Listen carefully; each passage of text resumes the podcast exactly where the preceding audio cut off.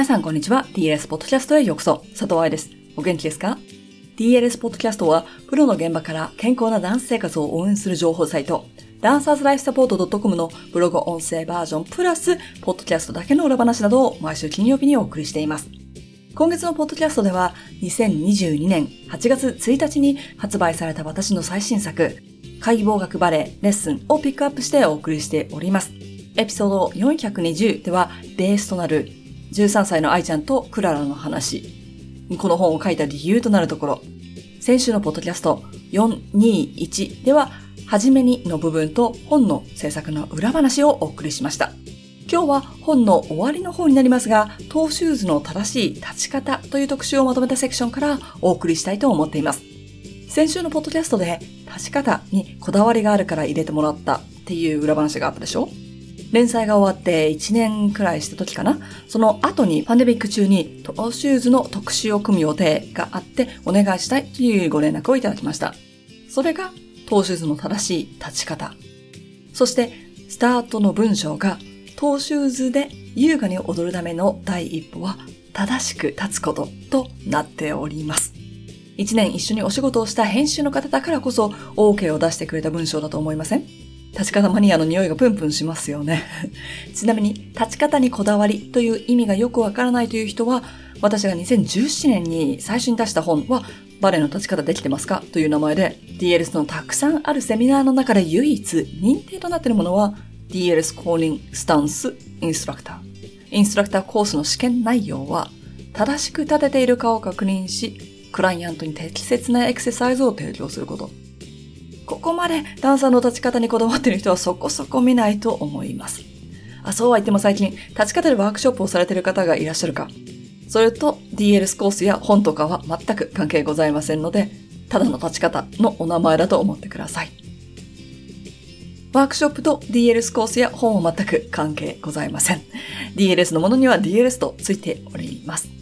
立ち方へのこだわりをご理解いただきましたら、本の124と125ページにあるセクションを、ポッドキャストリスナーさんのために音読してみますね。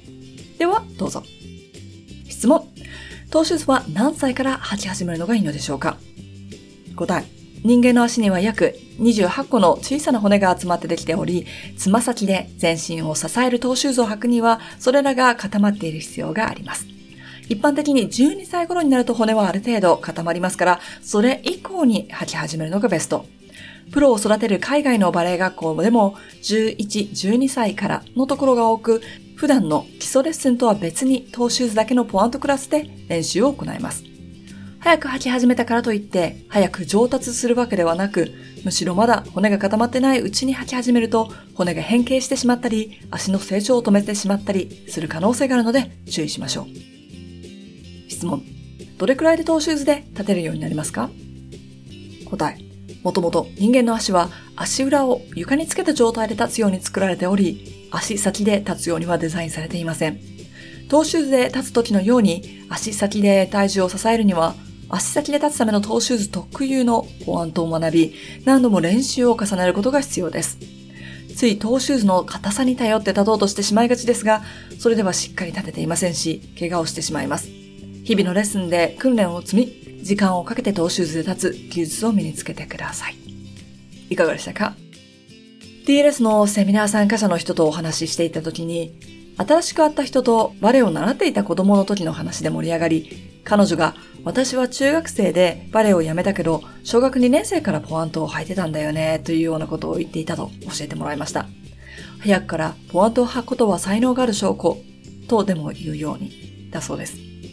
実際早くからトーシューズで立ち始めると、すごいね、となりますし、ちびっこがお家でつま先立ちなんてしてると、わあ、将来はバレリーナね、なんて言われることがあるでしょう。早くから一輪車に乗れたら、すごいね、将来はサーカスだね、とならないんだけど、バレをあまりよく知らない人たちから見ると、トーシューズイコールバレリーナという方程式があるんでしょうね。